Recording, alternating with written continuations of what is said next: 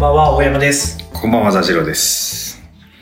いやー、前、前回というか、第14回かな ?15 かな？わかんないけど、もう話しちゃったけど、まあ、とにかく、前回はちょっとね、その、最後は、あの、教育に教る育の話しましたけど、ルール。でももう一個ずつ潰していこうと思って、あの、昔の音楽、音楽メディアの話潰していきませんか？とりあえず。あ、その前に一個いい？あ、潰す。いや、いいいいなんてうのいいですよいや、前、前回話した、左右網の話でちょっと思い出した。突然。はい。突然じゃないですね。はい。えっとね、2回前の放送。2回前の、あの、パトリック・ジュースキントっていう、はい好きな作家がいて、何の作家？あ、好きな作家好きな作家がいて、何のえっと何の作家ですか？絵ですか？一番有、ええっと、小説。小説。はい。一番有名なのは多分香水って映画、映画にもなったけど、香水っていう小説があって僕大好きだったんだけど、はこの人が書いたエッセイ風、エッセイでもないのかな？ゾマーさんのことはっていうい。はい。すごいいい小説、うんエッセイが、うんなんて言ったらいいかわかんないけど、自分の子供時代のことを書いて、で、ゾマーさんっていう変わった、あの、あれな、おじさんだったっけ？まあ、人の大人のこととか子供の頃、どう見てたかみたいなのがあるんだけど、その中で面白いのが、どうやらパトリック・ジュースキントも、左右網的な部分があったらしくて、右と左をいつ、今でもよく間違える。はい。で、あ、僕もそうだって思ったのは、未だに、その、右と左を、右、右に行ってとかって言われた時に、パッと思い浮かぶのが、えっ、と、自転車か三輪車か忘れたけど、こう、子供の頃も買ってもらった自転車か三輪車にこう乗っていて、ハンドルに自分が手をかけていて、はあれさ、あの、ハンドルのさ、末端からさ、ビロビロが出てたりするじゃん。ビロビロ今でも出てんのかどうか知らないけど、やー、出てない。吹き流しみたいな、まあ、ビロビロが出てんじゃんん。出てた、出てた。うん。あれが左右で色が違うか模様が違うかあで、右は、例えば、あの、詳細は見てないよ。例えば今、あの、わかりやすいためにはいあえて言うけど、赤いビロビロが出てる方が右っていうふうに、最初自分が、自分が右と左を覚えるようになった風景を、今でも、右って言われた時、あの風景がバッて頭の中に思い浮かんで、あ、赤いビロビロの方ってなって、右をやるっていう手続きを踏まないと、すぐ出てこないっていうのがある。で、僕も実は思えばあって、生まれた所沢ので3歳までいたんだけど、右と左を一番最初にこう意識して習ってわって思ったのは、家のからすぐ出て行った先に T 字路があって、右の角に砂利、地面が砂利で、そこにどんぐりの木が生えているっていうのがあって、どんぐりの木が生えている方が右で、左の方が踏切って覚えてたの。なるほど。なので、今でも、結構右と左ってボって言われると、あの T 字路の風景がうんって思い浮かんで、うその、やるんだ、あ、これ、パトリック・ジェスキントと一緒だって思ったことがある。ごくいいですね。なんていうか、あの、やっぱだからなんか、右と左って非常にこう抽象的な概念なんだけど、人間が強いのは風景なんだなって思ったのね。俺、今の話でちょっと面白いなと思ったのは、大山さんにとっての右と左は、その小説の方と違って、うん。うん。実は自分ではなくて、家が最初、始発点になってるんですよね、多分。そうだね。要は帰るときはもう右も左もなくなってる、なってるので、その、いや、そうだ、確かに。うん、そう、実はその自転車は、その、なんていうか、ある意味。そうね、いつでも。うん、でも、やっぱり3歳の男男の子にとって、右と左は家、家が起点になってるっていうのも、うん、そうだ、確かに。なんかちょっといいなと思いあましたね。ーなるほどね。そうだね、そうだね。あとそう、あの、今の話を聞いて思い出したのは、実はすごい、やっぱり俺右と左もう全然無理だわって、すごい、割と最近に思ったのは、うん。あの、会社の出張でアメリカで出張があって、うんアメリカで車を運転することがあったんですけど、うん。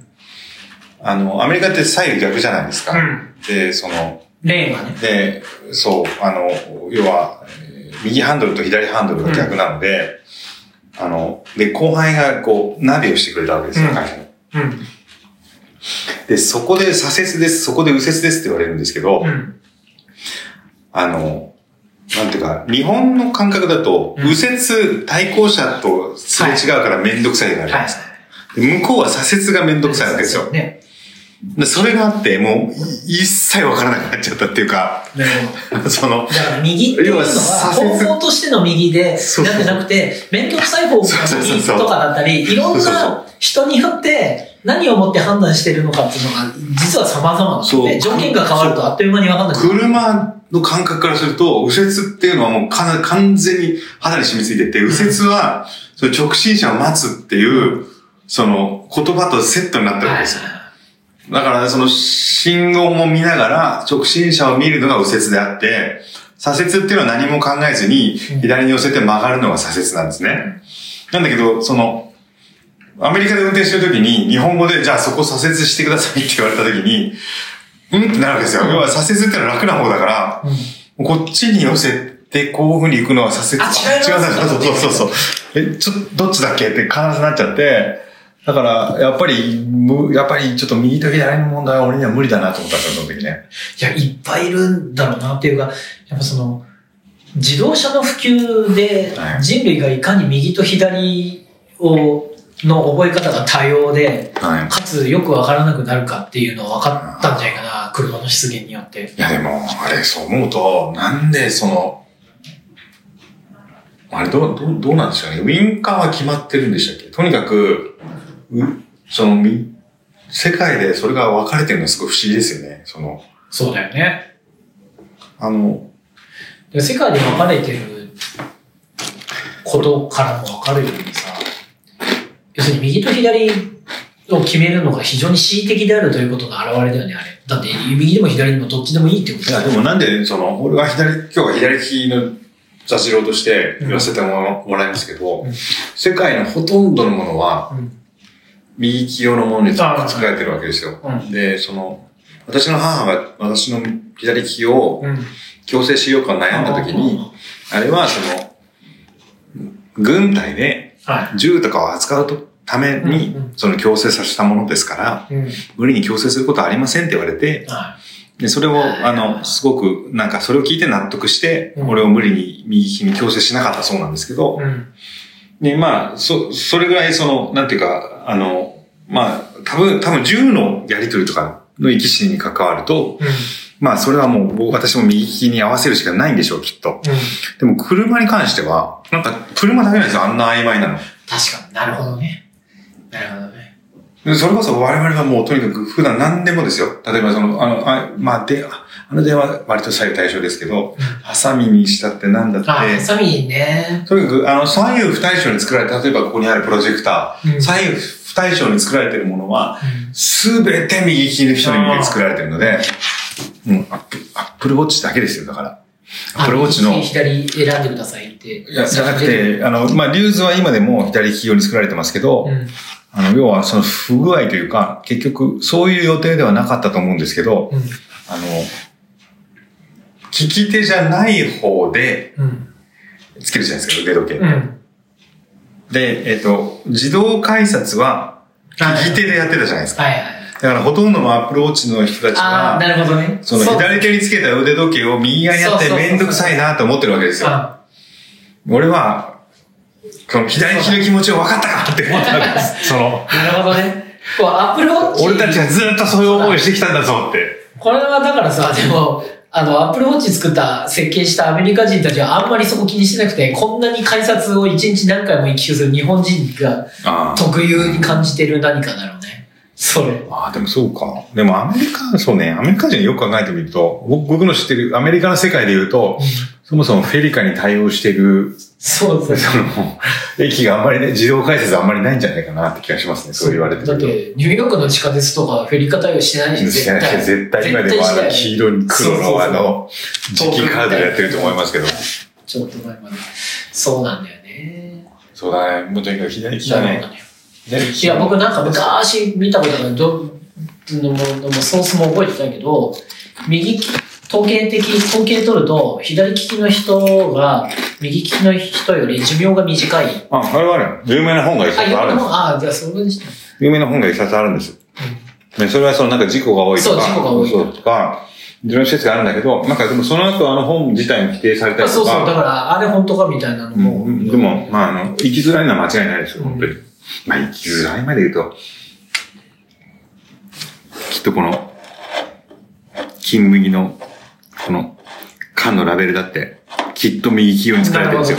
なるほどね。いや、どっか、いや。知らないですけど。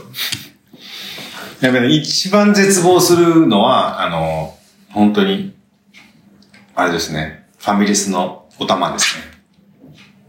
ファミレスのなんかスープバーとかで、お玉にこうフォークがついてるのあるじゃないですか。あれが一番絶望します。ああ、はいはいはいはいはい。どうしろって言うんだよ、これってなるのは。あれが一番絶望が深いかな。意外とね、興味深いのはハサミとかで、うん。ハサミって左利きがあるじゃないですか。うん、あるね。もうね、例えば私とかは、もう左利き用のハサミ使えないんですよあ、。慣れちゃって。そう、要は右利き用の変な力の入れ方しかわかんなくて、左利き用のハサミを与えられても、切れないんですよ。なんか悲しいと思いません？悲しいね。悲しいね。すごく悲しい。すごい今、今の話はすごい悲しい話だと思あの、私の今のね、夫婦と子供たちは、実は、あの、妻も左利きで、う。あ、そうか。そうで、なんだ。で長男も左利きだったんですよ。当初、一番最初はね、100%左利きだったんで。でも今、あの、二人右利きが生まれて、なるほど。でも今60%左利きなんで、あまあそういう意味ではね、ちょっと幸せな暮らしができるかもしれないけど。でもね、ハサミはみんな右利き用ですね。もうしょうもう無理だって。今更。今更左利き用のハサミ使えないですね。楽器とかね。あ、そうそう。これはあの、昔のビオラの、うん。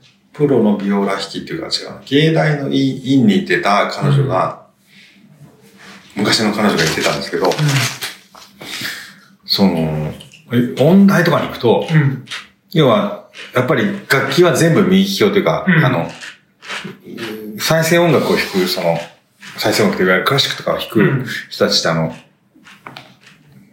陰陰性とかでもみんな300年とかはい。200年とか、そうそういう楽器を持ってるんですよね。すごい、すっごいやつね。で、それは、あの、右利き用にしか作られてないから、うんもう全員、もう右利きに、こう、そうし付けられるんだけど、うん。あの、先生は、あなた左利きでしょって一発でわかるって言ってました。どんだけ上手くなっても。そうそうそう。で、要はその芸大に受かるような子たちでも、なんかその、要はこの弓の引き方と、その、本運指で、あの、当てられるって言ってましたね、その、わ当？本かんない。その子はそう言ってたけど。当うん。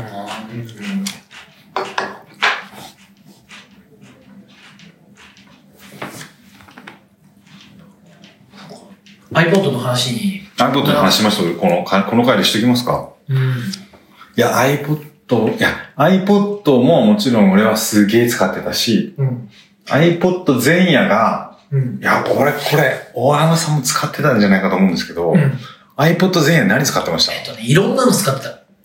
次から次へと出たじゃそうで、俺は、ん。でね、僕、得体の知れないも名前も覚えてない、とにかく、いっぱい持ってる CD 全部入らないとダメだって思って、最初は、あの、なんだっけ、全、全じゃなくて、なんかい、いろいろあったじゃん。マイクロソフトが、あの、ああったじゃん。とか、あの、だったんだけど、いや、小さくなくていいと思う。超ごつくていいから、とにかくいっぱい入るものってやったら、あのね、すごいショックアブソーバーとかいっぱいついたハードディスクが入ってるやつがへあって、それを愛用してた。で、すっごい重くてすごいっていうか、なるほど。あれもいいな重くてでかいの使って、俺が、俺が一番、その iPod 前夜に一番愛用してたのは、あの、あれです。CDR に MP3 が入るやつ。あ結局、CD もすぐ聴けるしー、うん。で、とにかくそういう製品出ないかなと思思ってたらやっぱ出たんですよね。で、CDR に MP3 MP3 に曲名も全部入って片っ端から入れられて、で、CDR1 枚に、その、アルバム10枚分ぐらい入るから、だから要するに CD、ポータブル CD プレイヤーなんだけど、そうそう。CD の企画じゃなくて MP3 も読み、読めるってやつね。それはねあったあった。それ、それもマニアックな。それね、あれ、音飛びするんじゃない？僕も知いやでも MP3 だからやっぱりしづらいんですよ。あ、本当。僕も一時期、その、ああいう MP3 の形式が出てくる前は、学生の時は、CD 何枚も持ち歩いて、CD プレイヤー大学生の時とかいいですね。だんだん戻ってくるのがいいですね。この、この話。いや、俺、あと思うのは、MP3 が出てきた時ってすごい衝撃なかったですか？何それみたいな。その、衝衝撃が。AIF とワブし、ワブ、ワブってくるのかな ?W、あ WAV が、しかない時に、なんか MP3 ってすごい、そうそうあ、JPEG もそうだけど、そう、MP3 っていう響きに、絵も言われぬ、新しい時代が始まるぞ感があったよね、あの何それっつって。え、その、3って何みたいな。1と2はどうしたのみたいなのがあったよね。確かに。その MP3 っていうのをつ、そういう、いや、俺、そうね、その話で言うと、もうそもそも、あの、データを圧縮するっていうのがすごい、最初、ものすごい違和感あった。いや、し衝撃。何圧縮って何？だって同じデータだろって、その、で、一回圧縮して戻すってなんだよって、すっごい思ったんですよね。で、その MP3 もそのなんかわかんないけど、その、えっと、CDR だと600何十メガ、もうこの話もなかなか通じなくなるだろうな。650メガだったんですよね、はい。30分の CD がね。で、それを、その MP で、だから1曲あたり何、何十メガとかあって、その何十メガが当時すごいその、当時のハードディスクではすごい貴重なスペースだったから、MP3 という、まあ、もう JPEG の方が先にあったから、その JPEG 的な圧縮をかけると、ほとんど同じ音質で、10分の1ぐらいになるんだっつって、わあ、すごいってなったのも覚えてるし、あの時僕が衝撃だったのは、えっとね、CD が普及し始めたのが僕が中学3年の時とかかな。中学生だったの。はい。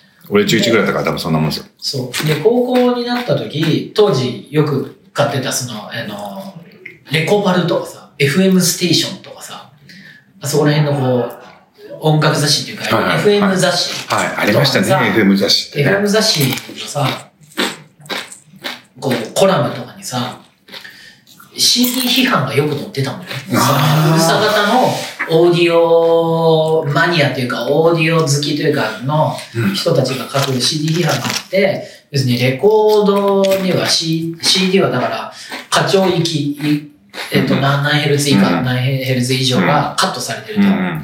聞こえないからって、そういう問題じゃないと、音楽っていうのは。で、サンプリング周波数で捉えきれない何かがあるんだ。はレコードだみたいい。いなや、ことを言ってたよね。で、子供心に、な、なんていうか、え？なんかこう、いう回答してみてるかね、中3ぐらいだとそうえ思いますだ。な、こういうおっさんにはなりたくないなってずっと思って。だからさ、MP3 とか出てきた時にさ、びっくりしたのはさ、ロスレス CD 音質とかっていうのが最高峰として、こう、懸念されてた確かに確かに、確かにそうですね。あの、あ、どどうしちゃったのみたいな。そう思うと、そうですね。で、今、だってからハイレゾとかはね、CD 以上とか言って言いますけどね、あれ。でも面白いですよね。なんか、その、特に音質にこだわる人たちって、最後、オカルトに入ってくるじゃないですか。あれってすげえ不思議だなと思ってて、音質の話は最後オカルトになるんですよね。電源ケーブルに十何万円とか言って。そうそう。あれ、まあだから、なん、なんでオカルトに入るんでしょうね、最後ね。ああいう人たちって、その新興宗教にもだ騙されるんじゃないですかね。要するにこう、俺がそう思う以外に証明の方法がないもの。でも、別にブラインドテストぐらい簡単にできるじゃないですか。でもさ、あれは分かる人と分かんない人がいるしさ。いや、じゃなくて、その、電源ケーブルをああ、はいはいはい。はい20万円の。その、その、十数万にするやつと音が良くなったって言ってる人たちに、ブラインドテスト誰もブラインドテストしないんだでしょうね。多分ね。やっぱり柔軟がかかってくる。いや、やって、間違っても、エイジングが足りないんだよ。エイジングちゃんとしたら、もっと全然、あの、レギゼンタルさ、で、ああ、ちょっとイージングだ。あ、そっか、向こうは向こうなりにいろいろね、あるんですね。そういうの手段が。もうそうそう、もうそう定番だと思うんですよ。間違った時は間違ったなりの理由がある。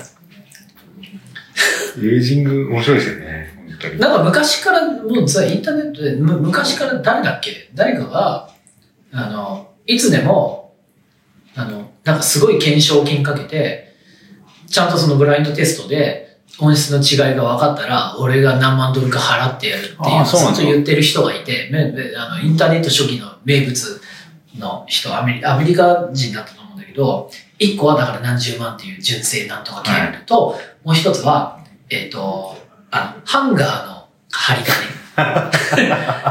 っていうのを用意して、いつでも誰でもいいから、違いを本当に分けてみろと。なるほど。っていうのがいたよな、そういうの。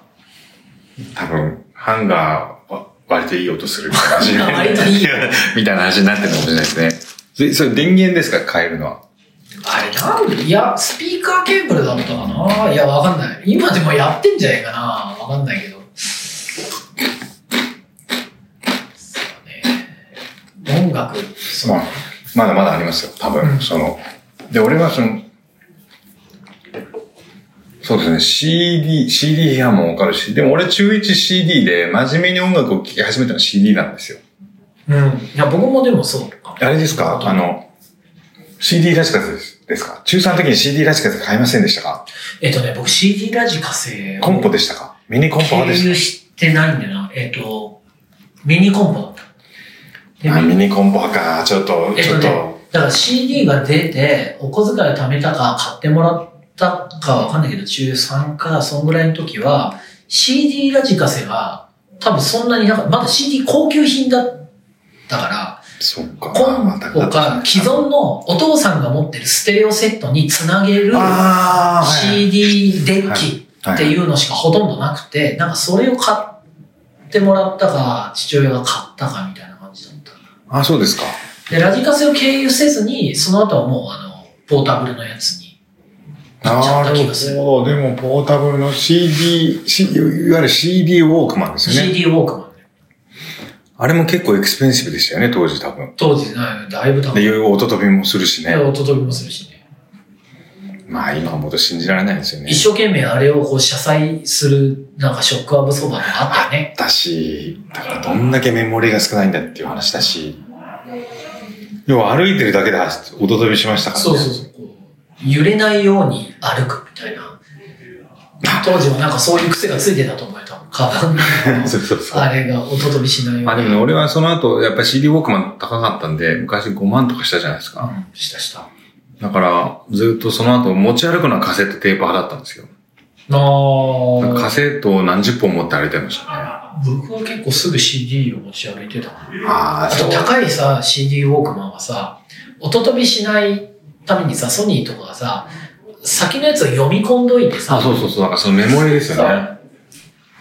今思えば全部読み込めばそうそうそうそう。いや、でも当時のその、当時メモリーが大変メモリのそのコストを考えるとね。